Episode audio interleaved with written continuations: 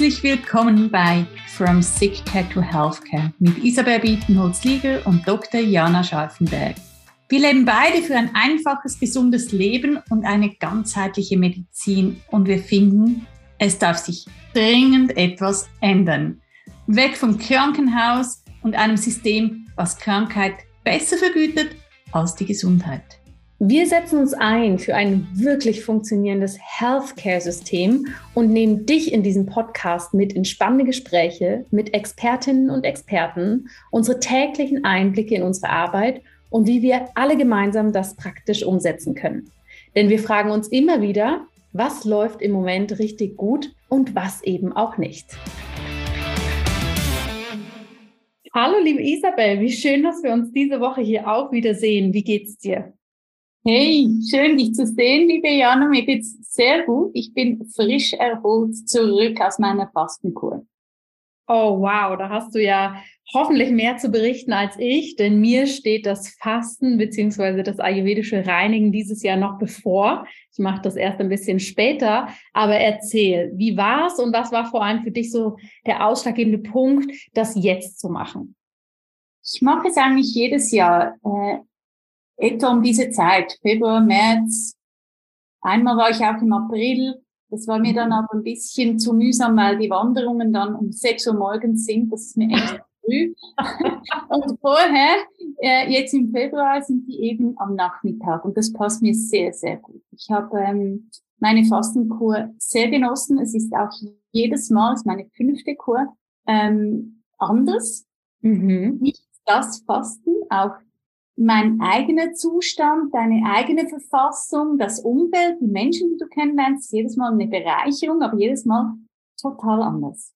Okay. Dieses Mal war es wirklich, ich hatte viel Zeit zum äh, Arbeiten. Ich habe wirklich, ich wusste auch, es war für mich klar, ich arbeite halbtags. Und dann war aber nach der Mittagspause, nach dem Leberwickel, war für mich wirklich so meine Zeit, da bin ich wandern gegangen, ich bin schwimmen gegangen, ähm, das in die Meditation. Das war wirklich ähm, sehr schön und ich konnte meine Batterien wirklich wieder aufladen.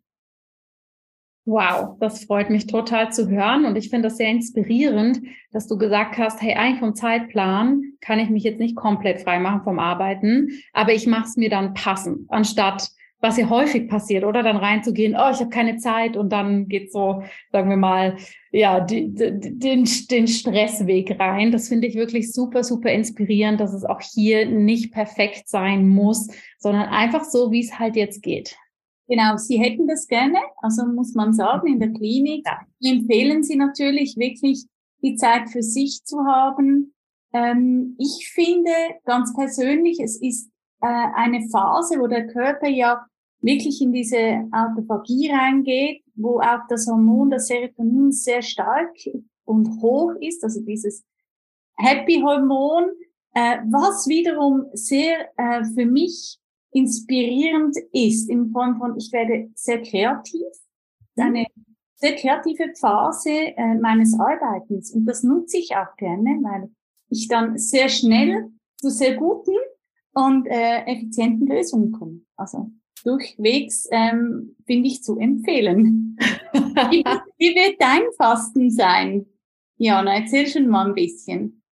Ja, also für mich ist das ja auch ein fester Bestandteil von meiner Gesundheitsroutine, dass ich einmal im Jahr entweder eine Panchakarma-Kur mache oder faste. Die letzten beiden Jahre habe ich ja bei euch meine Panchakarma-Kur gemacht und dieses Jahr bin ich so hin und her geschwankt zwischen, soll ich eine stationäre Panchakarma-Kur machen, also wirklich in eine Klinik, in eine Einrichtung gehen, dort vor Ort sein. Das war ja die letzten Jahre nicht ganz so möglich. Oder soll ich dieses Jahr das Ganze für mich auch eher im Stil, wie du das jetzt in deiner Klinik gemacht hast, umsetzen? Und bin jetzt aber zu dem Entschluss gerade gekommen, dass ich gemeinsam mit meiner Gruppe an Teilnehmerinnen und Teilnehmern dieses Jahr gemeinsam meinen ayurvedischen Spring Cleanse, den wir gemeinsam durchführen, machen werde. Sonst betreue ich den ja eher, bin da und dieses Jahr habe ich gesagt, weißt du was, ich mache mal so richtig mit. Ja, sonst einfach, um das allen so ein bisschen zu erklären, mache ich das immer vorher oder hinterher, um natürlich genügend Power zu haben und die Präsenz um meine lieben Teilnehmerinnen da durchzuführen. Aber dieses Jahr habe ich gemerkt, ähnlich wie bei dir, mir geht's eigentlich immer so gut, wenn ich im Fastenmodus bin. Ja, die ersten ein, zwei Tage finde ich meistens ganz schön mühsam und danach kommt aber auch die Energie und es gibt mir so viel Klarheit. Und deshalb habe ich jetzt auch gesagt, weißt du was, ich mache das jetzt dieses Mal so in dieser Variante und vielleicht dann im Herbst nochmal in einer anderen. Ja, das ist schön. Ich mache jeweils im Herbst äh, die Panchakarma dann bei uns. Das ist so. Ja. Ich, ich finde, der Herbst ist sowas, ähm, wo ich mich gerne nähere. Also es ist dann nicht mhm. so Ausreißende. Im Frühjahr ist es mehr dieses Entschlackende. Ja. Im Oktober, November, meistens ist bei mir November, möchte ich so wie ein Konkon für mich bauen, so, so was Nährendes. Ähm, und da finde ich halt die Ölbehandlungen sehr äh, geeignet. Oh, so schön. Und bevor jetzt alle Hörerinnen und Hörer denken, bin ich aus Versehen in einem Fasten-Podcast gelandet. Ganz Unrecht habt ihr nicht, ihr Lieben, denn das äh, Thema Fasten und Reinigen beschäftigt Isabel und mich natürlich nicht nur privat, dass wir das für uns gerne machen, sondern wir sind auch einfach davon überzeugt, dass das ein ganz wichtiger und spannender Bestandteil ist für unsere Gesundheitspflege, unsere Routine. Und wir wollen euch jetzt natürlich nicht nur daran teilhaben lassen, wie sehr wir darüber schwärmen, sondern euch auch mitnehmen, was wirklich Expertinnen und Experten dazu sagen, die das schon ganz lange machen. Und dafür haben wir einen tollen Gast eingeladen. Isabel, wer ist heute bei uns? Ja, ich freue mich außerordentlich, Leo Wilhelmi heute als Gast bei uns begrüßen zu dürfen. Als jüngster der beiden Söhne von Dr. François Wilhelmi de Toledo und Raimund Wilhelmi wird Leo im Jahre 1987 in Scherzing im Kanton Thurgau geboren. Äh, nach dem Abitur äh, in der Internatsschule Salem absolvierte er ein Masterstudium im International Business Management an der Universität St. Gallen und schließt es nach einem Auslandssemester an der Universität of Southern California in San Diego erfolgreich ab. An der Uni St. Gallen ist Leo Gründungspräsident des Family Business Clubs, der sich zum Ziel gesetzt hat, einen Austausch zwischen Studierenden der Uni St. Gallen und Familienunternehmen zu führen. Wir freuen uns außerordentlich, heute Leo bei uns zu Gast begrüßen zu dürfen. Ich habe ihn persönlich kennengelernt, weil ich wie vorhin kurz erwähnt, sehr gerne bei der Klinik Buchinger Wilhelmi ins Fasten gehe. Wunderbar, dann lass uns mal reinstarten in dieses wirklich spannende Gespräch mit einem klasse Gast. Ihr Lieben, viel Freude beim Zuhören und was ihr hier alles Neues lernen könnt über das Fasten.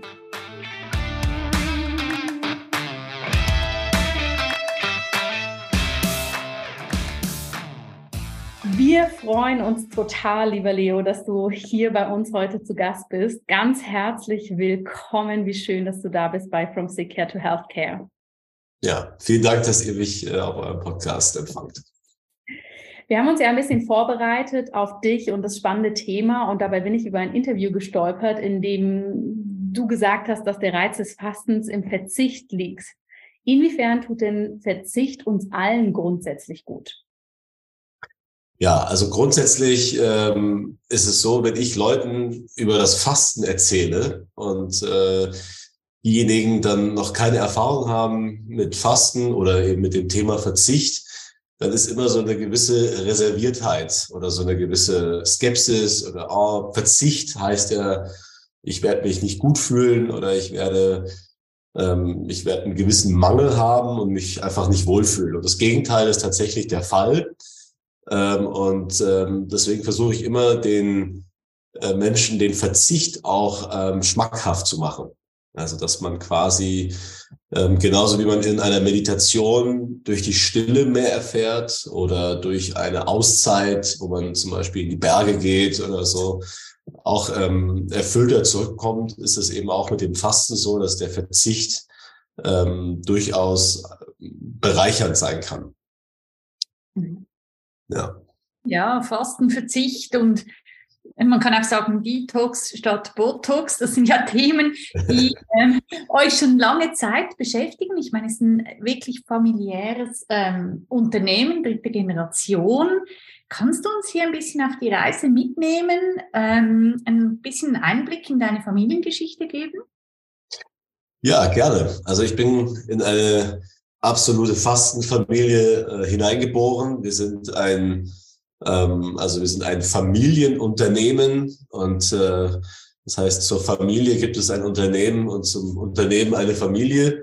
Und die geht zurück auf meinen Urgroßvater, den ähm, Fastenarzt äh, Dr. Otto Buchinger, der gleichzeitig auch der Begründer unserer Methode ist. Und ähm, die Familienlegende ist eigentlich relativ schnell erklärt. Ähm, also er war ein Marinearzt, ähm, ganz klassisch, ähm, und hat dann, wir vermuten mal, eine Mandelentzündung bekommen, äh, die dann in so eine Art Arthritis, also wirklich eine schwere Arthritis gemündet ist und die ihn letztendlich dann bis in den Rollstuhl äh, dann hinein äh, versetzt hat. Also er hat alles versucht, was damals zu der Zeit an konventioneller Medizin da war, aber nichts hat geholfen.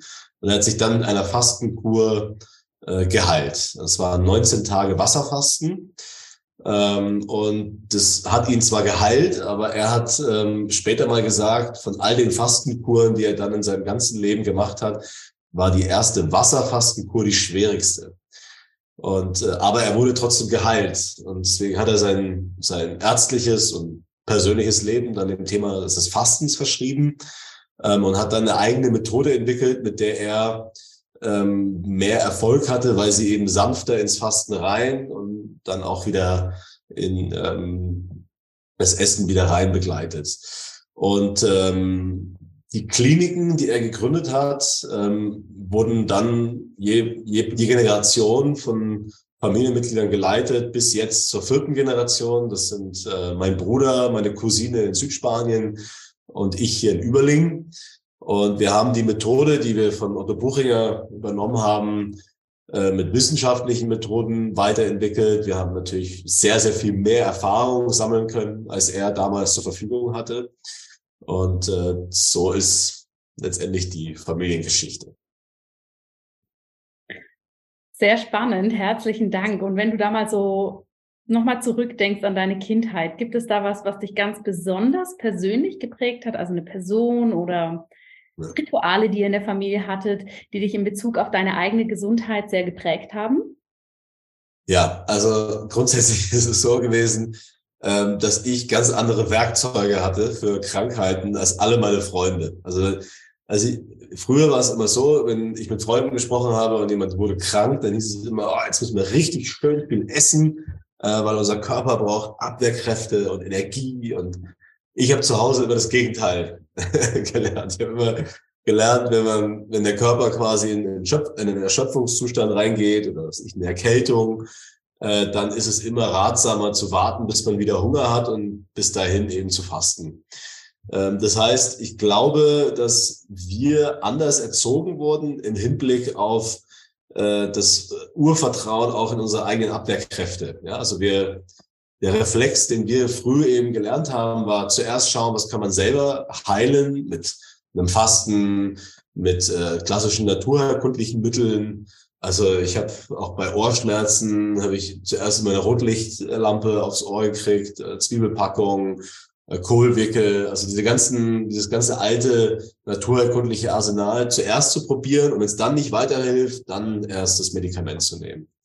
Und das ist da fällt mir jetzt, also meine Mutter natürlich als Ärztin unserer Familie und ähm, äh, diejenige, die uns dann auch meistens gepflegt hat, aber ähm, das ging dann auch weiter in der Klinik, wenn man natürlich irgendwie was Größeres hatte, dann haben wir natürlich immer auch die Ärzte hier konsultiert, meistens den Chefarzt die Chefärztin.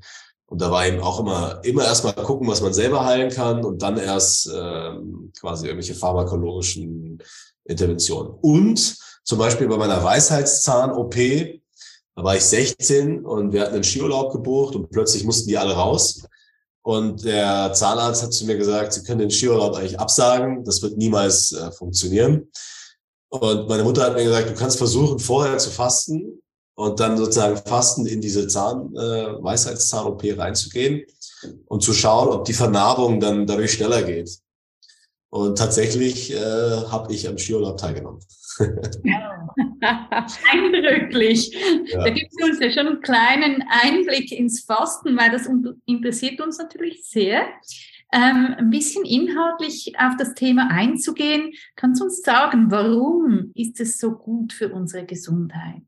Und welche Art des Fastens hältst du oder ihr und du persönlich als sinnvoll? Ja, also grundsätzlich wir, also Otto Buchinger hat immer den Satz gewählt, wenn er das Fasten beschrieben hat, als, das Fasten ist wie eine Operation ohne Skalpell. Und was wir heutzutage, wir haben es ein bisschen umformuliert und wir haben tatsächlich gesagt, wir glauben, das Fasten ist die ähm, stärkste nicht pharmakologische Intervention, die wir als, äh, als Menschen haben, um uns äh, ja, auf vielen, vielen verschiedenen Gebieten äh, zu heilen oder auch präventiv medizinisch ähm, vorzugehen.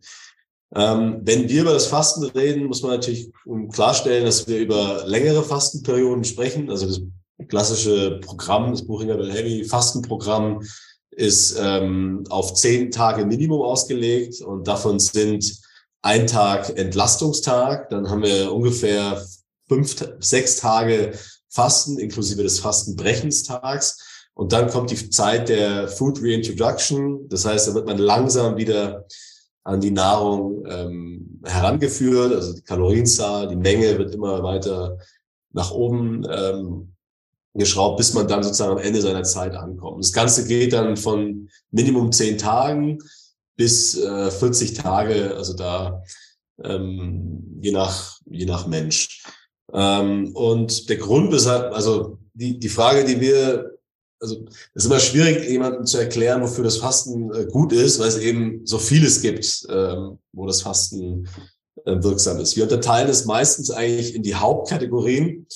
Ähm, das sind die, also medizinisch-therapeutische Indikationen fürs Fasten oder das, was wir hier bewirken können, sind die klassischen kardiovaskulären äh, Problematiken, also das ganze Thema Bluthochdruck zum Beispiel, ähm, dann die ganzen Stoffwechselerkrankungen, äh, Diabetes, äh, starkes Übergewicht. Ähm, das sind so die, die Klassiker. Dann haben wir die, ähm, die ganze äh, Gruppe der ähm, Entzündungsparameter. Das heißt alles, also Arthritis, Gastritis, sagen wir mal alles, was mit Itis aufhört und rot ist und wehtut. Das ist eigentlich also überall, wo Entzündungsmarker runtergefahren werden können das funktioniert auch wunderbar mit dem Fasten.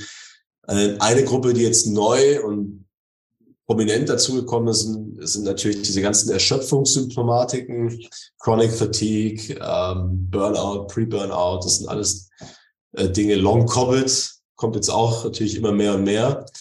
Ähm, das sind alles Dinge, die wir wunderbar ähm, behandeln können. Aber ähm, wir sind natürlich auch ein ein Ort, wo man auch präventivmedizinisch hingehen kann. Also wir, wir glauben natürlich auch, dass das Fasten etwas sein kann, was einem hilft, erst gar nicht krank zu werden. Ähm, mein Vater hat es einmal einem Journalisten versucht zu beantworten, was wir hier machen.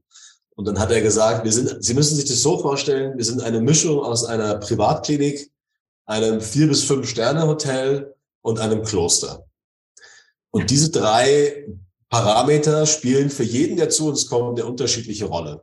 Also es gibt manche, die, die sind wirklich ähm, krank, bringen eine Diagnose mit und die wollen wirklich diesen gesamten medizinischen, medizintherapeutischen Apparat in Anspruch nehmen. Äh, dann gibt es diejenigen, die noch nicht krank sind oder noch nicht, aber die, die natürlich ein schönes Setting brauchen, um sich zu erholen, die aber froh sind, dass eben die Klinik da ist, also das das, das medizinische und das, äh, der Klosteraspekt. Und dann gibt es die dritte Gruppe, die eher diese klösterliche Stille sucht ähm, und die das macht, um äh, zum Beispiel nach einer Trennung oder nach einem Burnout oder nach einem und sagt, ich brauche jetzt einfach mal eine Unterbrechung und ich möchte mit diesem fasten Stoffwechsel einfacher in die Stille finden. Und dann Meditationseinheiten, Spaziergänge, wir haben geführte Wanderungen, gibt es auch eine stille Wanderung oder einfach Zeit für sich zu finden. Ähm, das umschreibt so ein bisschen, was wir, ähm, was wir machen. Das Fasten selber ähm, ist natürlich ein Begriff, der ist riesig. Da gibt es verschiedenste Formen, die heutzutage ähm, angewandt werden, die durch die Medien gehen, die durch Studien auch belegt werden. Das intermittierende Fasten zum Beispiel. Das, ähm, dann gibt es verschiedene Fastenformen. Es gibt 5-2, es gibt, also da könnten wir einen eigenen Podcast drüber machen. Ich persönlich empfehle allen, die mich fragen, ähm, einmal im Jahr mindestens zu fasten für 10 bis 14 Tage. Und wenn es geht, möglichst oft im intermittierenden Fasten äh, zu leben letztendlich, ja. Ähm, das Schöne am intermittierenden Fasten ist, es ist keine Diät. Also man muss nicht, die meisten haben eher morgens keinen Hunger oder abends weniger Hunger. Das heißt, wenn man versucht, das einfach ein bisschen, ähm, sich ein bisschen zu disziplinieren, kann man eben im intermittierenden Fasten äh, ganz gut so den, die Baseline schaffen. Und dann einmal im Jahr, ich mache es zweimal, alle sechs Monate, ähm, empfehlen wir dann immer eine zweiwöchige, idealerweise eine zweiwöchige Fastenkur. Und wenn man hinten raus noch ein bisschen Zeit hat, dann kann man zu Hause noch ein bisschen ähm, den Aufbau, also die, den, die Nahrung wieder ein noch ein bisschen verlängern. Das ist so das Ideale. Ja, ich kann das also nur unterschreiben. Ich ähm, das fünfte Mal bei euch und ähm, auch diesen Aspekt zwischen was brauche ich in dem Moment? Ist es das Kloster? Ist es ähm, eher die Abwechslung? Und das ändert sich auch jedes Mal. Ich glaube auch nicht, dass man unbedingt im Vorab schon weiß, was man jetzt braucht. Weil jedes Fasten, ich weiß nicht, wie du das erlebst, Theo, aber jedes Fasten ist wieder neu und ist wieder eine neue Erkenntnis zu sich selbst. Also, ja. Also, kein Fasten ist, also kein Fasten ist wie das andere, wie, wie, also kein Fasten ist wie das, äh, ist, ist, ist gleich.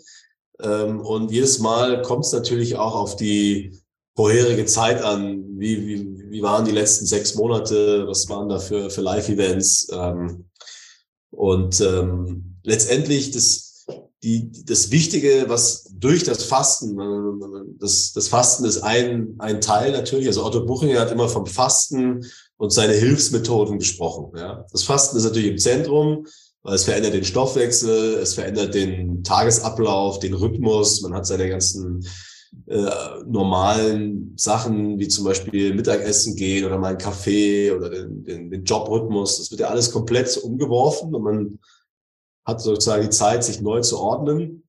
Ähm, aber das viel Wichtigere ist ja, dass du als Mensch dann wieder eine, wir, wir sprechen immer von der Kultur der Unterbrechung die uns ja irgendwie abhanden gekommen ist. Jetzt können wir überall arbeiten, können überall den Laptop aufmachen und es gibt ja eigentlich nie, nie wirklich so eine Phase der Unterbrechung. Und ähm, das ist eben das, was das Fasten einem dann auch hilft, dass man das Jahr dann mit, mit einer Unterbrechung plant, in der geplanten.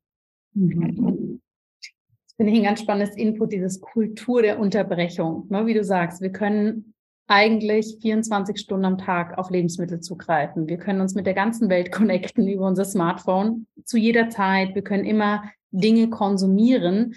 Und du hast uns jetzt schon erzählt, was, was bei vielen Gästen oder was auch so deine eigenen Erfahrungen sind, was quasi durch regelmäßiges Fasten entstehen kann. Aber du betreust ja jetzt auch regelmäßig ganz viele Gäste bei euch. Und mich würde interessieren, was sind denn da so ganz erstaunliche Veränderungen, die du wahrnehmen kannst oder die ihr mitbegleitet, fernab von diesen gesundheitlichen Aspekten? Ja, also zum, zuallererst ähm, gibt es ganz viele, die entscheiden, alleine zu kommen und nicht mit Partnern, ähm, um eben nochmal noch mal viel bewusster diese Zeit für sich äh, zu spüren. Also da sind vor allem Frauen zu nennen, Frauen, die normalerweise ähm, Freundinnen, Entrepreneurinnen, ähm, äh, Mütter, äh, Ehefrauen oder Partnerinnen. Ähm, das heißt, ähm, das ist zum Beispiel ein großes Thema. Äh, dann gibt es auch verschiedene, sage ich mal, also es gibt natürlich verschiedene Motive auch zu uns zu kommen und dementsprechend ist natürlich dann auch die, ähm, die Kur geprägt von verschiedenen Ereignissen. Wir haben hier äh, Leute gehabt, die nach einem Aufenthalt bei uns ihr gesamtes Unternehmen verkauft haben, die das Land gewechselt haben, die äh, die, die ein Buch geschrieben haben, die, das ist alles, äh, haben wir alles gehabt. Das sind aber natürlich extre also Extrembeispiele oder außergewöhnliche Beispiele. Was wir mit mit ziemlich äh, Regelmäßigkeit sehen, ist die, ähm, ist, dass man in dieser Zeit das erste Mal so richtig äh, runterfährt. Ähm, teilweise ist dieses Runterfahren auch geprägt von Begleiterscheinungen wie, ja, man, man, man, man, wenn man das erste Mal so richtig Zeit hat, auch mal Gedanken zu Ende zu bringen, äh, Sachen, die man mit sich rumträgt, äh, zur Reife zu führen, äh, dann passiert schon Erstaunliches. Und das sehen wir tatsächlich jeden Tag. Ähm, und das meiste, was wir haben, vor allem bei, ähm, bei Gästen, die das erste Mal bei uns sind, ist, dass sie sagen, ich mache das auf jeden Fall jetzt jedes Jahr. Und das zeigt uns eben, dass, dass, dass man da, dass in dieser Zeit eben äh, tiefe Einblicke passieren. Wir, wir kennen natürlich nicht jede Situation von jedem, aber das meiste ist eben, dass man so eine gewisse Bewusstheit dann zurückbringt in den Alltag, dass man anders arbeitet, dass man anders auf sich selbst auch achtet ähm, und dass man fixe Pausen einfach im Jahr wieder, äh, wieder zulässt. Früher äh, war das so, meine Großmutter hat immer den Spaß gemacht, die äh, Manche verdienen Geld auf Kosten ihrer Gesundheit und versuchen dann mit dem Geld am Ende ihres Lebens ihre Gesundheit wieder zurückzukaufen. Der Trend ist natürlich jetzt an, also jetzt äh, verschiebt sich das Alter auch dramatisch. Also wir haben hier mittlerweile auch Leute, die mit 35, 40 im Anfang in sich selbst zu investieren und ähm, und so eben versuchen wieder in diese in, in diese Unterbrechung reinzukommen und lange äh, leistungsfähig zu bleiben und natürlich und gesund und glücklich äh, sowieso. Ja. ja, ist ein guter Hinweis, weil du sagst ja eben, es ist ein Invest, das kostet, das kostet Zeit, aber es kostet auch Geld. Ähm, und ihr habt jetzt neu auch die Möglichkeit, dass man von zu Hause fasten kann mit, mit einer Box. Ja. Wann macht es Sinn für dich oder aus eurer Perspektive, wirklich in klinisch vor Ort stationär zu sein und wann ist es okay, wenn man das zu Hause macht? Ja, also wir haben äh, grundsätzlich diese, diese Fastenbox ist letztendlich äh, entstanden äh, in Zeiten der Pandemie. Wir hatten ganz viele Anrufe von, von Gästen, die normalerweise jetzt zu uns gekommen wären äh, und die gesagt haben, jetzt bin ich äh, hier in Quarantäne, ich komme nicht raus, ich bin zwei, drei, vier Wochen ähm, ähm, zu Hause. Äh, ich möchte jetzt mal versuchen, was zu machen in der Zeit für mich. Und wir haben uns dann überlegt, gut, was könnte man diesen Leuten zu Hause ermöglichen, ähm, damit sie zumindest mal eine gewisse Zeit äh, äh, fasten können. Und da ist die Fastenbox entstanden. Äh, und die kann im Prinzip jeder ausprobieren. Also es gibt einen kleinen Fragebogen am Anfang äh, mit Ausschlusskriterien, also natürlich Gesundheits, gesundheitliche Ausschlusskriterien. Ähm, aber die ist so eingestellt, dass sie auch von der Kalorienanzahl ein bisschen höher ist als das Fasten, was wir hier anbieten. Das heißt, die, wir bewegen uns in so einem, in so einem Setting, was, ähm, was sehr, sehr safe ist und ähm, was eigentlich jeder von zu Hause machen kann. Viele machen das als eine Art Kennenlernen. Man kriegt ja dann auch so eine App, kann dann Zugriff haben auf verschiedene Videos und äh, man lernt unsere Welt etwas kennen. Ähm, und äh, manche machen das auch dann, wenn sie nach Hause gehen, um noch ein paar Tage länger ähm, in diesem gesunden Stoffwechsel zu bleiben. Aber im Prinzip ist die Idee, dass es jeder einfach mal ausprobieren kann, eben wenn man mal nicht Zeit hat oder ähm, wenn es äh, einfach auch zwischen zwei Aufenthalten ähm, sein soll, dann kann man diese Fastenbox für zu Hause ausprobieren. Ja, ersetzt aber nicht äh, natürlich das physische Programm. Nein, Natürlich nicht. Also wir haben lange, lange überlegt, machen wir es jetzt und oh, es ist nicht irgendwie banalisiert es nicht etwas unser Angebot hier. Ähm, aber wir haben, wir haben uns gedacht, nein, es gibt einfach auch viele, die, die sich vielleicht einen Aufenthalt hier nicht leisten können, äh, die das aber trotzdem mal zu Hause ausprobieren wollen.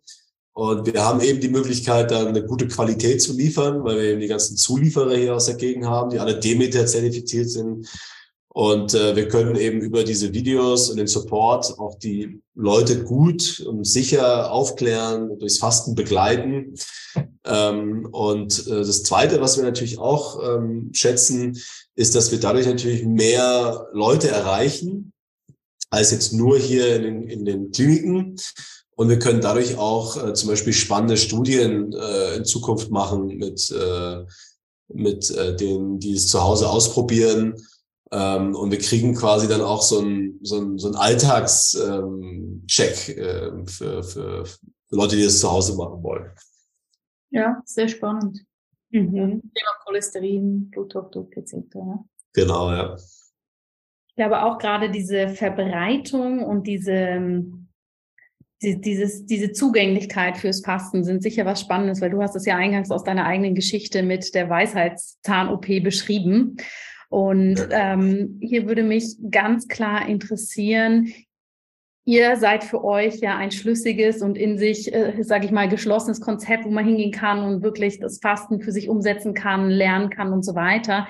Inwiefern arbeitet ihr hier vielleicht auch schon mit Krankenhäusern, mit Ärztinnen und Ärzten zusammen, dass das Ganze jetzt nicht nur, sage ich mal, wie ein Leuchtturm ja, bei euch am Bodensee stehen darf, sondern tatsächlich auch etwas wird, was ja für uns alle, wenn es um Gesundheit geht, Usus werden kann? Mhm. Also man muss sagen, also wir, wir sind natürlich gewachsen, äh, gewachsenes Unternehmen. Wir haben 300 Mitarbeiter. Wir, wir wir sind über die Zeit natürlich auch in der Qualität gewachsen und das hat natürlich einen gewissen Preis. Ähm, das heißt, wir können natürlich, wir können, wir haben natürlich so ein, wir haben natürlich ein Premium-Angebot, sagen wir es mal so, fürs Fasten, ähm, was einfach dem, der hohen Mitarbeiteranzahl geschuldet ist und der Qualität, die wir hier liefern. Ähm, das heißt, wir versuchen eben über die Fastenbox auch ein etwas anderes Klientel zu bedienen, ähm, und die fürs Fasten zu begeistern. Ähm, und wenn man sich anschaut, welchen Weg äh, die Wahrnehmung über das Fasten genommen hat, wir sind ja, ich erinnere mich noch, als ich ähm, sehr jung war, war Fasten eigentlich bekannt als letzte Methode, um wirklich viel Gewicht abzunehmen. Aber mehr, mehr, mehr war ja nicht bekannt und dann, mehr wurde auch nicht äh, äh, über Studien oder sonstiges äh, bewiesen. Und der, das hat sich ja jetzt komplett gedreht. Also wir haben in den letzten zehn Jahren eine Flut an wissenschaftlichen Untermauerungen bekommen, dass ähm, Fasten, man, manchmal heißt es auch anders, Caloric Restriction, äh, wie auch immer, aber einfach der, oder man kann auch sagen Verzicht, dass der Verzicht äh, und die, die, die Reduktion der Kalorien, die, die, die, das Umswitchen von einem Stoffwechsel in den anderen, also dass das Fasten einfach wahnsinnig viele äh, Benefits hat. Das Problem ist natürlich, ähm, dass beim Fasten äh, verdienen natürlich nicht viele Geld. Also wenn, Sie, wenn du bist Ärztin, Jana, wenn du mal an dein Studium denkst und du mal überlegst, was wird, was wird einem eigentlich dabei gebracht und wie funktioniert eigentlich Medizin, dann ist das meiste eigentlich Diagnose, Medikament und dann vielleicht dazwischen gibt's noch äh, die Möglichkeit, den Patienten zu behandeln. Aber die eigenen, an die eigenen Abwehrkräfte zu appellieren und zu sagen, hey, du kannst es vielleicht selber in die Hand nehmen. Das Einzige, was du machen musst, ist zu fasten. Ja, ähm, das ist tatsächlich etwas, was was bei vielen Ratlosigkeit hervorruft. Weil wie will man, wie, wie funktioniert dann äh, das System? Man müsste das System ja eigentlich komplett umstellen auf ein System äh, von, von, von zum Beispiel Präventionsmedizin und eben dann auch die Behandlung an anpassen. Das beste Beispiel zum Beispiel, was wir jetzt über eine Studie rausbekommen haben, wir haben eine eigene Studie gemacht über eine Fett, über Fettleber. Und äh, Fettleber, also eben die ähm, alkoholische Fettleber und die nicht alkoholische äh, Fettleber. Und äh, wir haben untersucht, wie sich äh, im Fastenverlauf die Fettleber entfettet und haben da unglaubliche ähm, Ergebnisse erzielt und haben eben gezeigt, dass man über einen längeren Zeitraum mit Fasten eigentlich eine Fettleber fast voll, vollkommen heilen kann. Aber wenn man jetzt an die Universitäten geht, dann wird es nicht gelehrt. Also das heißt, eine Fettleber, da gibt es sehr wenige gute Medikamente, also schwierig. Und das ist eigentlich das, was ähm, so paradox ist, ähm, was wir aber jetzt glauben, was sich höchstwahrscheinlich jetzt irgendwann auch verändern muss oder verändern wird, ist, dass wir diese ganzen ähm, Erkenntnisse auch umsetzen in unser Gesundheitssystem und dass wir dann Angebote schaffen. Das kann über Krankenkassen sein, dass die Angebote für ihre, für ihre Mitglieder machen, einmal im Jahr zum Beispiel sowas wie eine Fastenbox zu machen ähm, oder oder eben, dass man ähm, auch Kuraufenthalte bezahlt ähm, oder ja, also einfach diese, das ist das, aber darüber redet man natürlich schon sehr, sehr lange. Mhm. Wann das dann letztendlich kommt, das äh, ja, werden wir sehen. Ja, also ich finde halt das Fasten eben, du weißt, ich bin ein Fasten-Fan, ein ganz enorm wichtiges Tool auch auf dem Weg from Sick Care to Healthcare. Äh, die Frage ist die Begleitung auch, eben ja. das abdecken zu können, weil äh, viele Menschen doch dann eine Begleitung brauchen. Gibt es weitere Bausteine, die du siehst, neben des Fastens, die zu diesem Weg mittragen können? Also wir haben kurz darüber gesprochen, über Balance oder eben ja. So. Also natürlich gibt's die, es gibt die Klassiker, natürlich mehr Bewegung ist äh, das A, also das, wir reden immer von den Säulen äh, der Gesundheit. Ähm, da ist klar, Bewegung ist ein großer Schlüssel zu mehr Gesundheit. Und äh, das muss nicht der Marathon sein, sondern es kann auch einfach die, die tägliche Bewegung sein. Über, ich habe jetzt so ein, so ein Puls, äh, so ein Schrittmesser. Das spornt mich an, mich mehr zu bewegen. Das zweite ist natürlich die Ernährung. Äh, da kann man vieles, vieles bewirken mit der richtigen Ernährung. Äh, und ähm, das hat einen großen, großen Effekt ähm, auch auf die Prävention.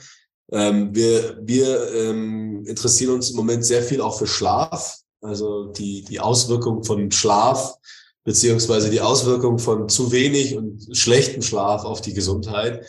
Ähm, da ist die, die sogenannte Circadian Clock, also die, oder die Circadian Rhythms ähm, sind eigentlich zu nennen, die man beachten soll. Also im Grunde genommen, wenn wir darüber sprechen, was kann man machen from sick care to healthcare, dann geht es eigentlich fast immer darum, wieder zurück in seine natürlichen Rhythmen zu finden.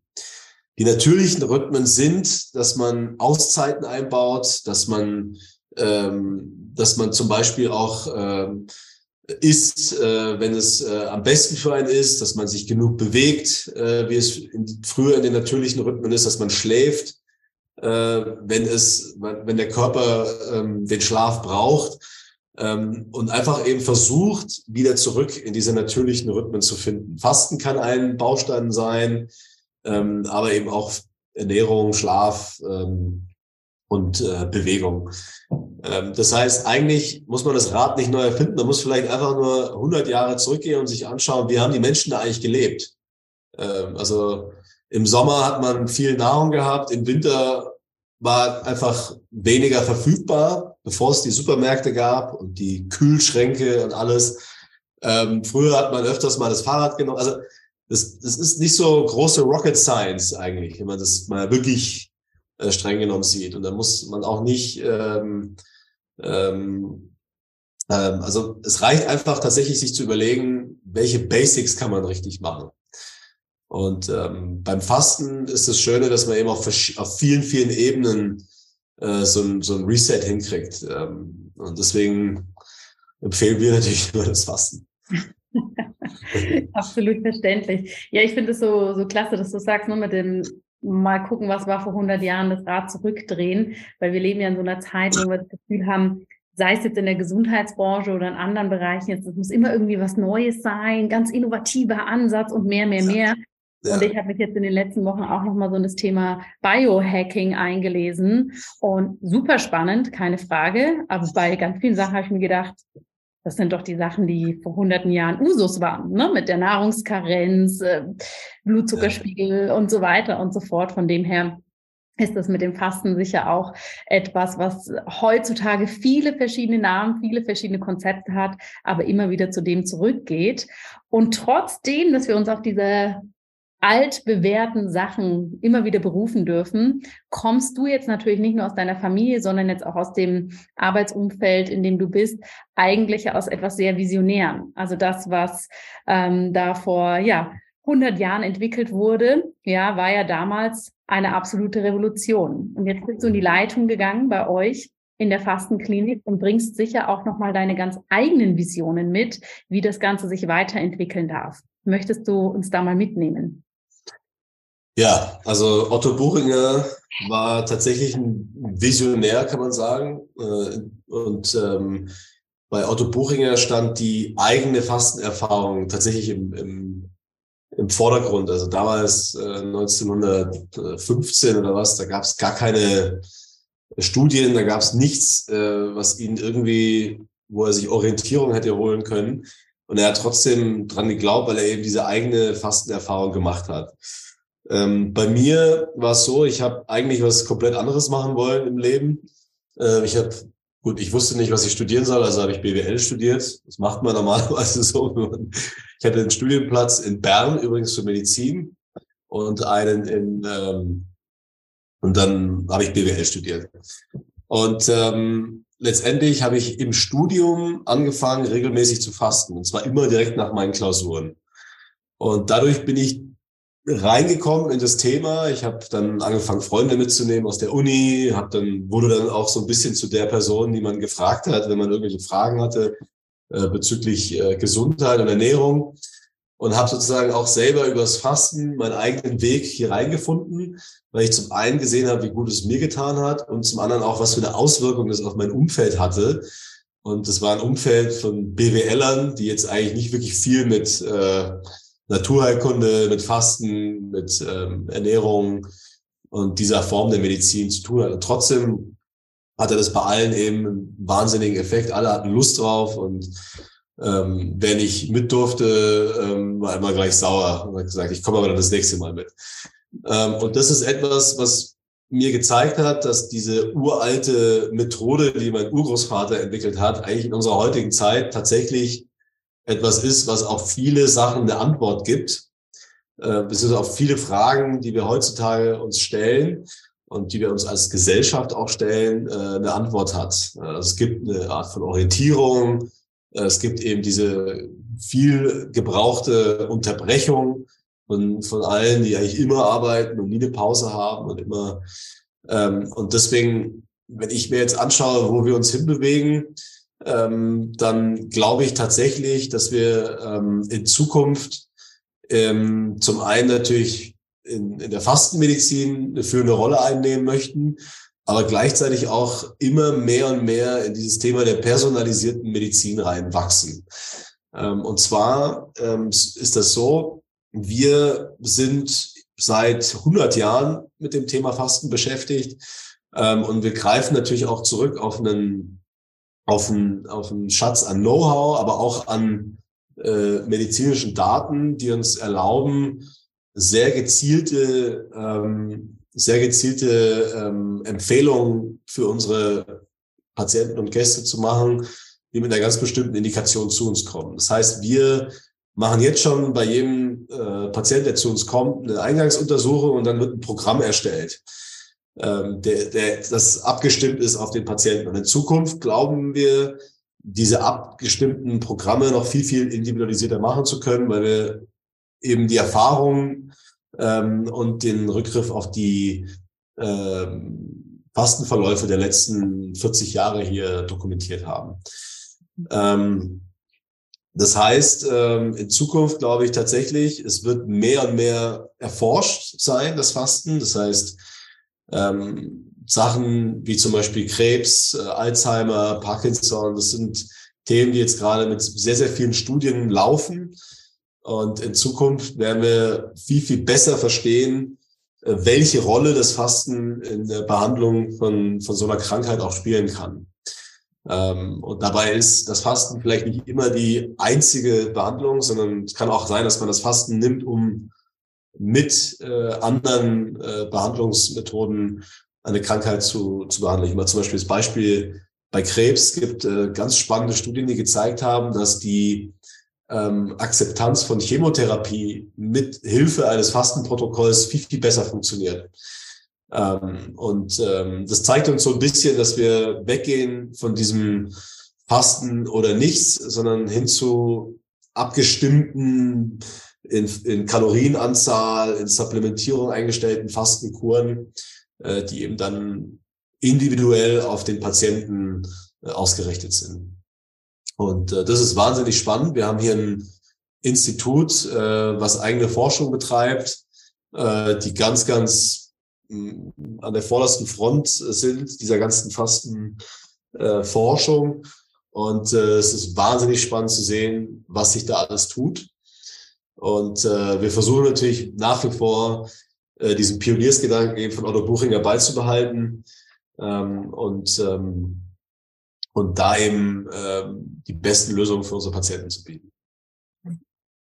Ja, und jetzt hast du ja auch die Leitung übernommen und ich denke auch, das Thema Innovation und Digitalisierung euch durchwegs noch vielleicht unterstützen kann, diesen Circle ein bisschen zu verlängern, Patienten ein bisschen länger zu betreuen und, und somit die Resultate auch äh, besser treffen. Also bei, der, bei Digitalisierung spielt tatsächlich eher hinter den Kulissen eine Rolle. Also Chat, GPT und äh, wie sie alle heißen, das wird uns sicherlich auch noch beschäftigen, äh, wenn wir quasi nicht nur also auf die Daten der gesamten, des gesamten Internets zurückgreifen können, ähm, bei uns ist es immer so ein bisschen so ein zweischneidiges Schwert. Auf der einen Seite wollen wir natürlich allen hier den besten Service bieten und möglichst alles App-basiert und easy Check-in und so weiter. Auf der anderen Seite wollen wir aber auch ein digitales Detox ermöglichen. Also bei uns darf man nur auf dem Zimmer telefonieren. Wir versuchen auch allen nahezulegen, dass die, das Handy kann auch mal bei der Wanderung auf dem Zimmer bleiben. Das muss man nicht immer mitnehmen. Ähm, von daher der Trend des digitalen Detox, der, der ist auch da, ja. Und da muss man so ein, da muss man so einen Weg finden. Wahrer Luxus wird sein, wenn man irgendwann hier zehn Tage herkommen kann und so wie, ähm, so wie du, Isabel, äh, dann äh, einfach mal nicht erreichbar sein kann, ja. Das ist tatsächlich dann Luxus und äh, das muss auch funktionieren. Und äh, von daher, ähm, wir sind da auf jeden Fall wachsam, was passiert. Wir haben auch viele Tools hier schon äh, installieren. Aber wir glauben auch tatsächlich daran, dass man vor allem jetzt in der Interaktion mit den Patienten eher den menschlichen Kontakt in den Vordergrund stellt. Wir haben, wir sagen immer, wir sind ein Familienunternehmen zu 100 Prozent. Das heißt, wir können auch alle Dummheiten machen, die wir glauben, äh, dass, dass sie richtig sind. Und dazu gehört eben, dass wir an allererster Stelle die menschliche Interaktion stellen.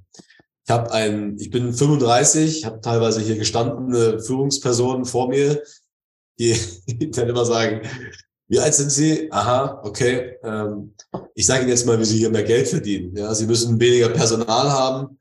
Und, äh, und dann sagen wir immer, nee, das ist immer genau das Gegenteil von dem, was wir machen würden, weil wir eben an die menschliche Interaktion glauben. Und die menschliche Interaktion wird immer mehr und mehr in den Hintergrund äh, gedrängt. Können jetzt heute mit einem Handy äh, an Flughafen und irgendwo hinfliegen, müssen eigentlich fast niemanden mehr sehen. Äh, in Hotels können wir wahrscheinlich auch irgendwann mit QR-Code einchecken. Und bei uns werden sie immer einem Menschen, das ist immer unser erklärtes Ziel, bei einer Behandlung möglichst wenig Maschinen haben, sondern menschliche, hochqualifizierte Therapeuten, Ärztinnen und so weiter. Ähm, und gleichzeitig natürlich müssen wir unsere Hausaufgaben, also es ist ein schmaler Grad, da streiten wir sehr, sehr oft, was wir machen müssen und was nicht. Ähm, aber Klar, es ist natürlich viel schwieriger, hochqualifiziertes Personal zu finden, zu, zu, zu schulen, an die Unternehmenskultur heranzuführen. Aber wir haben das große, große Glück, dass es bis jetzt sehr gut äh, klappt. Ja, und das ist dann halt ein bisschen exklusiver. Oder? Also man grenzt natürlich äh, die Zielgruppe ein. Ja, das, das ist tatsächlich so. Ich habe ähm, neulich mal ein, äh, eine Patientin hier, die ähm, sich die Hüfte hat operieren lassen, eine neue Hüfte reinbekommen. Und äh, die Hüft-OP hat 9000 Euro gezahlt. Es wurde komplett übernommen äh, von der Krankenkasse. Und da wurde nicht drüber geredet, das war einfach normal. Da reicht man 9000 Euro weiter und dann äh, ist die neue Hüfte quasi ist drin und die Krankenkasse hat bezahlt. Bei uns ist es natürlich so, ähm, wir haben auch, auch einen Anteil an Selbstzahlern. Und da ist natürlich immer die Frage, was darf Medizin kosten? Ja, und was, was ist angebracht? Und die, die Leistungserbringung, wenn man natürlich selber dafür bezahlen muss, natürlich ein ganz anderes Gefühl, ganz anderes äh, Empfinden auch. Was ist gerecht? Was ist gerechtfertigt? Äh, und dadurch, dass unsere Medizin eigentlich zum Großteil von den Kassen bezahlt werden, fehlt uns vielleicht manchmal auch so ein bisschen das Feeling dafür. Ja, auch die Eigenverantwortung halt am Schluss. ja. ja, und ich glaube, was du sagst, dieses Feeling dafür ist ganz, ganz wichtig, ja, auch für die Patientinnen und Patienten, weil wenn wir jetzt rausgehen und auf der Straße Menschen interviewen würden, die wenigsten können dir sagen, wie viel eine Hüft-OP kostet. Ja, und selbst dann können sie immer noch nicht einschätzen, ist das jetzt teuer, ist das jetzt günstig? Ne? Und dann hört man, Fasten kostet so viel, ne? oder Prävention kostet so viel, das Yoga-Abo. Das kann man ja in alle Ebenen geben. Und ich glaube, das ist aber auch eine tolle Aufgabe für uns alle, das zu normalisieren und auch zu zeigen, ja, eine Hüft-OP kostet das, Fasten kostet das, Bewegung kostet das, dass das einfach nun mal ähm, gewisse Parameter sind und dass die mehr in eine Gleichstellung auch kommen dürfen. Ja, bin ich ganz bei dir. Also ja, es sind, es sind, es sind immer sehr intensive Diskussionen, ähm, weil klar, die, die, die Alternative wäre natürlich irgendwie zu mehr Effizienz hier und das heißt dann meistens natürlich, der größte Hebel sind natürlich immer die Mitarbeitende. Ja? Aber wenn du natürlich sagst, nee, das, das ganze Konzept funktioniert eigentlich nur wegen diesen Mitarbeitenden, dann, dann musst du irgendwie eine Balance finden und, ähm, und letztendlich dann auch um Akzeptanz werben. Und das geht natürlich nur über Qualität. Äh, du kannst, ähm, wenn du eine schlechte Leistung ablieferst, dann ähm, einfacher ist es natürlich, wenn, wenn du sagst, okay, du stellst dir jetzt einen riesen äh, Maschinenpark hier ins Haus und lässt alle nur noch durch die Maschinen laufen und machst dann natürlich einen Preis und sagst, okay, die Maschine analysiert jetzt, was man, wie dein Körper zusammengestellt ist. Eben, du hast ja das Biohacking erwähnt. Du kannst ja jetzt äh, Liquid Biopsies, du kannst ja mittlerweile in alle Richtungen gehen. Ähm, aber dann hast du immer noch keinen keinen Patienten geheilt oder keinen kein, ähm, ja, spannendes Thema. Können wir ja. einen eigenen Podcast machen. Ja. Ich wollte gerade sagen, da können wir uns einschließen, um wahrscheinlich 72 Stunden am Stück reden. Aber Leo, uns würde interessieren zum Ende hin, du hast uns schon mit reingenommen, Fasten ist für dich ähm, selbstverständlich eine große Säule für deine persönliche Gesundheit. Was machst du denn noch im Alltag, um dich gesund zu halten? Ja, also ich habe das große Glück, dass ich äh, hier essen kann, weil ich hier arbeite. Das heißt, ich ernähre mich eigentlich, ja, eigentlich bis aufs Abendessen äh, komplett hier äh, mit unserer mit unserer Bio-Vollwert-Küche. Das heißt, das ist ein großer, großer äh, positiver Effekt. Ähm, ansonsten, klar, ich versuche mich fit zu halten. Also ich mache täglich äh, Sport. Ich mache zu Hause so ein Programm äh, mit meiner Frau zusammen morgens, ähm, um in den Tag reinzukommen. Äh, ich faste alle sechs Monate. Äh, das ist einfach der Rhythmus, der mir gut tut. Ich habe dann vier, fünf Monate, in denen mir eigentlich alles leicht fällt. Also ich kann auch mal einen Exzess gut verstoffwechseln und finde wieder zurück in meinen äh, positiven Rhythmus. Und dann irgendwann nach so vier, fünf, sechs Monaten fange ich dann so an, so ein bisschen zu entgleisen, also auch Gewicht, äh, Disziplin und so weiter. Und dann brauche ich wieder einen Impuls äh, um dann wieder reinzufinden. Das ist mein ganz persönliches, äh, mein ganz persönlicher Weg. Die, die Zeit nach dem Fasten, in der ich sozusagen in einem guten Rhythmus, äh, einem gesunden Rhythmus lebe, die wird immer länger, je älter ich werde. Also vielleicht äh, ist das tatsächlich irgendwann auch. Ähm, ich mache zwischendurch auch mal, immer mal wieder, wenn ich mich danach fühle, äh, drei, vier Tage äh, mal ein Fasten. Äh, zum Beispiel, wenn ich äh, wenn ich alleine unterwegs bin und nicht für meine Familie kochen muss und ich das Gefühl habe, boah, ich bin jetzt irgendwie übersättigt oder ich habe jetzt ähm, einfach, ich brauche das jetzt einfach mal, um mich so ein bisschen zu resetten. Ähm, und ansonsten, ja, weitestgehend intermittierend. ähm, von daher, also das sind eigentlich so die, die Sachen, die ich, die ich mache. Ähm, beim Schlaf habe ich ein bisschen ähm, äh, Nachholbedarf. Das ist jetzt das große Thema, was wir jetzt analysieren. Also eben Screentime vorm Schlafen gehen, äh, Aktivität vorm Schlafen gehen. Das liegt aber auch ein bisschen an unserer kleinen Tochter, die bringt, die bringt eigentlich alles durcheinander. Ähm, das ist halt leider so. Ähm, und ansonsten, ich meine, wir essen auch mal gut und gerne. Also ich, ähm, das ist nicht so, dass ich jetzt lebe wie ein Asket, ähm, aber was ich eben versuche anders zu machen, ähm, ist eben diese Balance zu halten. Also mir geht es sehr viel um diese Balance.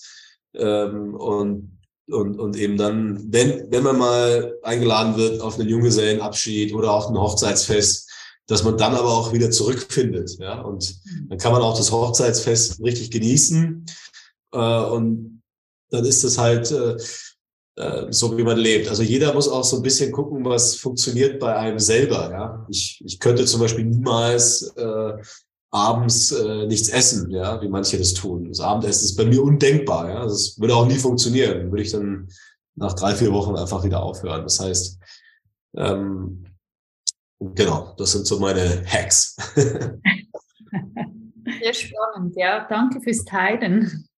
Ja, äh, gerne. ja, früher habe ich sehr viel Rugby gespielt. Ich habe äh, 15 Jahre Rugby gespielt und ähm, deswegen ähm, ist das jetzt mit dem Sport natürlich auch durch Corona und das wurde natürlich alles ein bisschen durcheinander gewirbelt. Mhm. Ähm, aber ja. super, du bist ja an der Quelle für die gute Balance. Da beneide ich. Genau, ja. Ja, vielen Dank fürs Teilen und ich glaube, hier ist, ist für alle Hörerinnen und Hörer ganz, ganz viel Mehrwert drin. Möchtest du denn zum Ende des Interviews noch was mit reingeben ins Gespräch für unsere Hörerinnen und Hörer, was wir jetzt noch nicht angesprochen haben oder was dir nochmal so ein wichtiger Appell oder Anliegen ist? Ja, wir haben äh, an, während Corona wahnsinnig viele Anrufe bekommen von äh, von Gästen, aber auch von einfach Interessierten, die wissen wollten, ähm, was sie tun können, auch von zu Hause, um äh, gesund zu bleiben. Äh, vielleicht äh, wissen wollten, was mit dem Fasten, was es mit dem Fasten auf sich hat. Und wir haben dann beschlossen, dass wir eigentlich all unser Wissen auf YouTube stellen. Das heißt, unser YouTube-Kanal ähm, hat unheimlich viel Wissen, was wir mit allen teilen. Und wenn jemand noch ein bisschen mehr erfahren möchte, dann würde ich tatsächlich diesen YouTube-Kanal empfehlen. Also zum Beispiel jede einzelne Studie, die wir gebracht, die wir gemacht haben, in so einem fünfminütigen Video erklärt. Also da musste ich diese ganzen ewig langen Texte lesen und auch die Abstracts, sondern das wird einfach auch in einem Video, es erklärt jemand, dann gibt's Grafiken, die eingespielt werden. Äh, das finde ich einfach sehr, sehr hilfreich für die Hörerinnen und Hörer, die jetzt vielleicht Lust aufs Fasten bekommen haben, ähm, um ein bisschen mehr zu erfahren. Ja. Super. Packen wir natürlich sehr, sehr gern hier noch in die Informationen dazu. Herzlichen Dank. Und ja, dann bleibt uns nichts anderes zu sagen als herzlichen Dank für all diese wertvollen Inputs, für diesen Blick auf unsere Gesundheit, auf das, was wir für uns tun können, unsere Selbstverantwortung und natürlich auch die ganz persönlichen Einblicke. Vielen, vielen Dank, Leo, dass du hier warst, für deine Zeit und den Input. Vielen, vielen Dank, dass ihr mich da gehabt habt. Vielen Dank.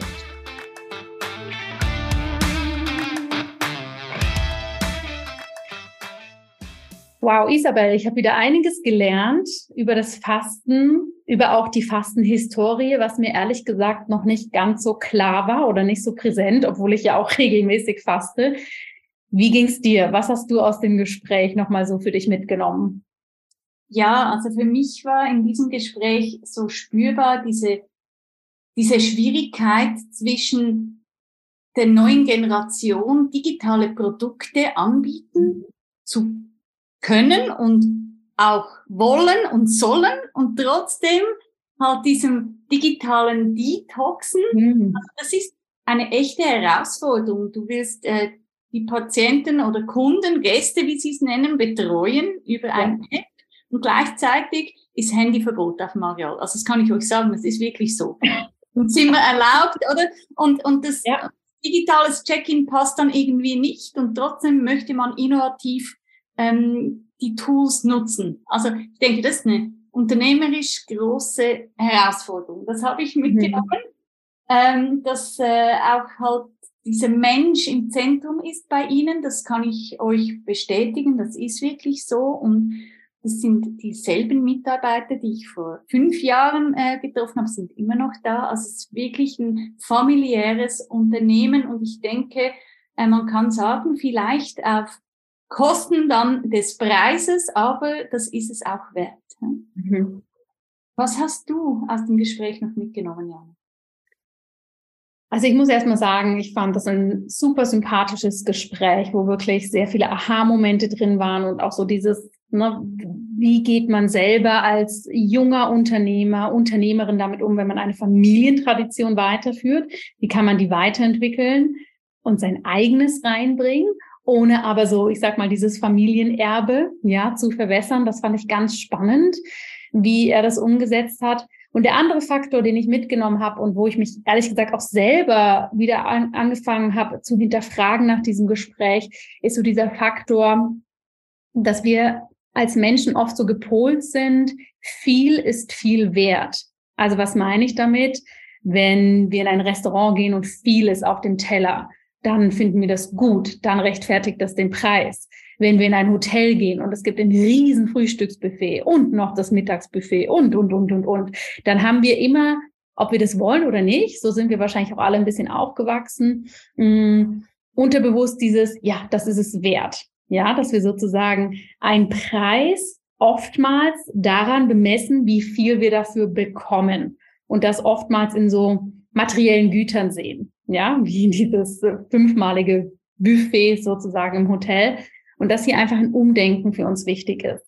Dass es natürlich darum geht, wie viel bekomme ich für etwas. Wir müssen ja diese Relation schaffen, dass wir aber mehr sozusagen diese inneren Komponenten anschauen können, die du auch gesagt hast. Die Ruhe, die Hochwertigkeit der Betreuung, ja, den Ablauf des Fastens, weil man neigt ja vielleicht schnell dazu zu sagen, was, warum soll ich so viel zahlen dafür, dass ich nicht mal was zu essen bekomme?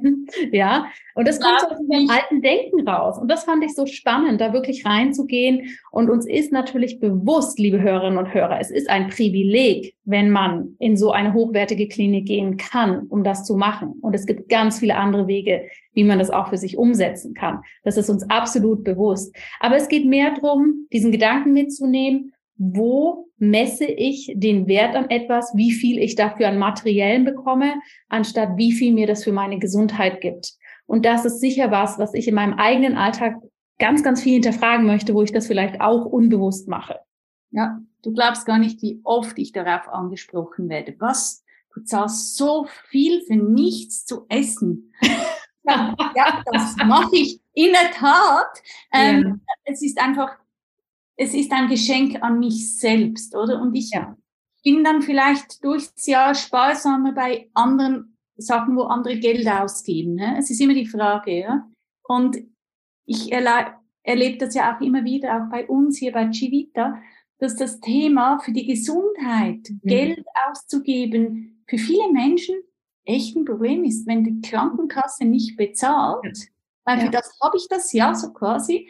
Aber für ein Invest in deine eigene Gesundheit, du gehst eben, wie gesagt, auch nicht zum Friseur und fragst, zahlst die Kasse. Und da sich ja. so viel wert zu sein, ähm, finde ich äh, schon sehr, sehr wichtig. Und es gibt ja auch, und das hat er ja auch erwähnt, diese Fastenbox. Also es muss ja nicht die stationäre Version sein. Mhm. Man kann sich auch eine Box nach Hause bestellen, das kostet 200 Euro und dann kann man das zu Hause machen. Und hat auch einen sehr, sehr guten Effekt davon. Absolut. Wichtig ist, man muss nicht kochen. Also das habe ich mal ausprobiert. Liebe Zuhörerinnen und Zuhörer, macht das nicht. Ich habe gefastet und habe für meine Familie gekocht. Okay, das geht wirklich nicht. Hey, Tag musste ich abbrechen. Es ging wirklich einfach nicht. Es ging mir so schlecht. Also ich habe ja. mir mal übel. Also wirklich, das ist nicht äh, zu empfehlen. Man braucht wirklich wenn man es zu Hause macht, ähm, auch ein bisschen Zeit dafür.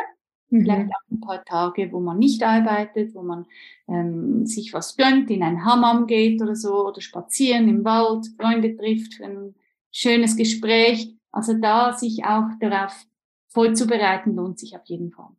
Ja, Nein, ich gebe dir da total recht, denn natürlich wollen wir, dass Gesundheit keine Frage des Geldbeutels ist und wir können so viel auch mit kleinem Budget für uns machen.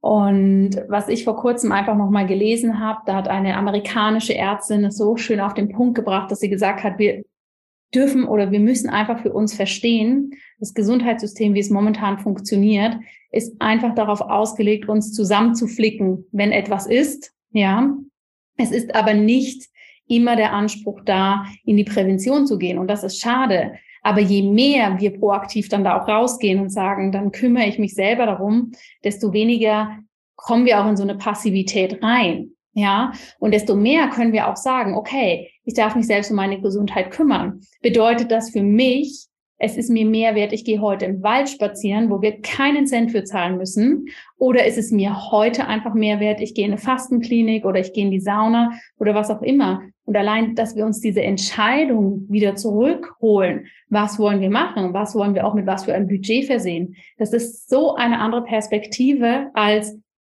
die Kasse zahlt es nicht, dann gehe ich komplett raus und mache halt gar nichts. Und das finde ich so wichtig und das möchte ich heute einfach allen nochmal so als Takeaway aus dieser Folge mitgeben. Wo könnt ihr wieder selber mehr in eure Proaktivität reingehen, egal ob es ein großes, kleines oder gar kein Budget ist, weil die Natur, das wissen wir aus dem Ayurveda, das ist der größte Gesundheitsfaktor und da müssen wir einfach vor die Tür gehen und sind schon drin in der Wellness-Oase. Genau, ich denke, es hat wirklich mit dieser Achtsamkeit zu tun, sich vorher auch Zeit zu nehmen, zu überlegen, was möchte ich mit dieser Kur für mich ähm, Liebes tun, was ist mir, was steht im Moment im Zentrum, mhm. aber zu planen, zu schauen, was brauche ich jetzt und, und sich diese Zeitfenster eben, das, äh, man muss nicht essen, man muss nirgends hin, es ist also eigentlich kostenlos, wenn man will, also da gibt's äh, ganz viele Variationen davon, ja.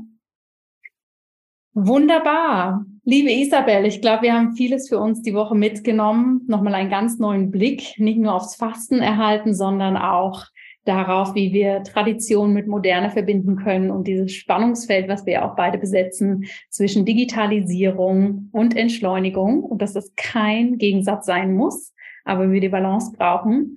Und ich glaube, nächste Woche geht's hier schon mit einem ganz spannenden Interview weiter, was dann in eine komplett andere Richtung geht, aber mindestens genauso wichtig. Danke, dass du heute da warst und wir uns zu dem Thema ausgetauscht haben. Ich danke dir, es war sehr spannend und bereichernd. Bis nächste Woche. Bis nächste Woche. Tschüss.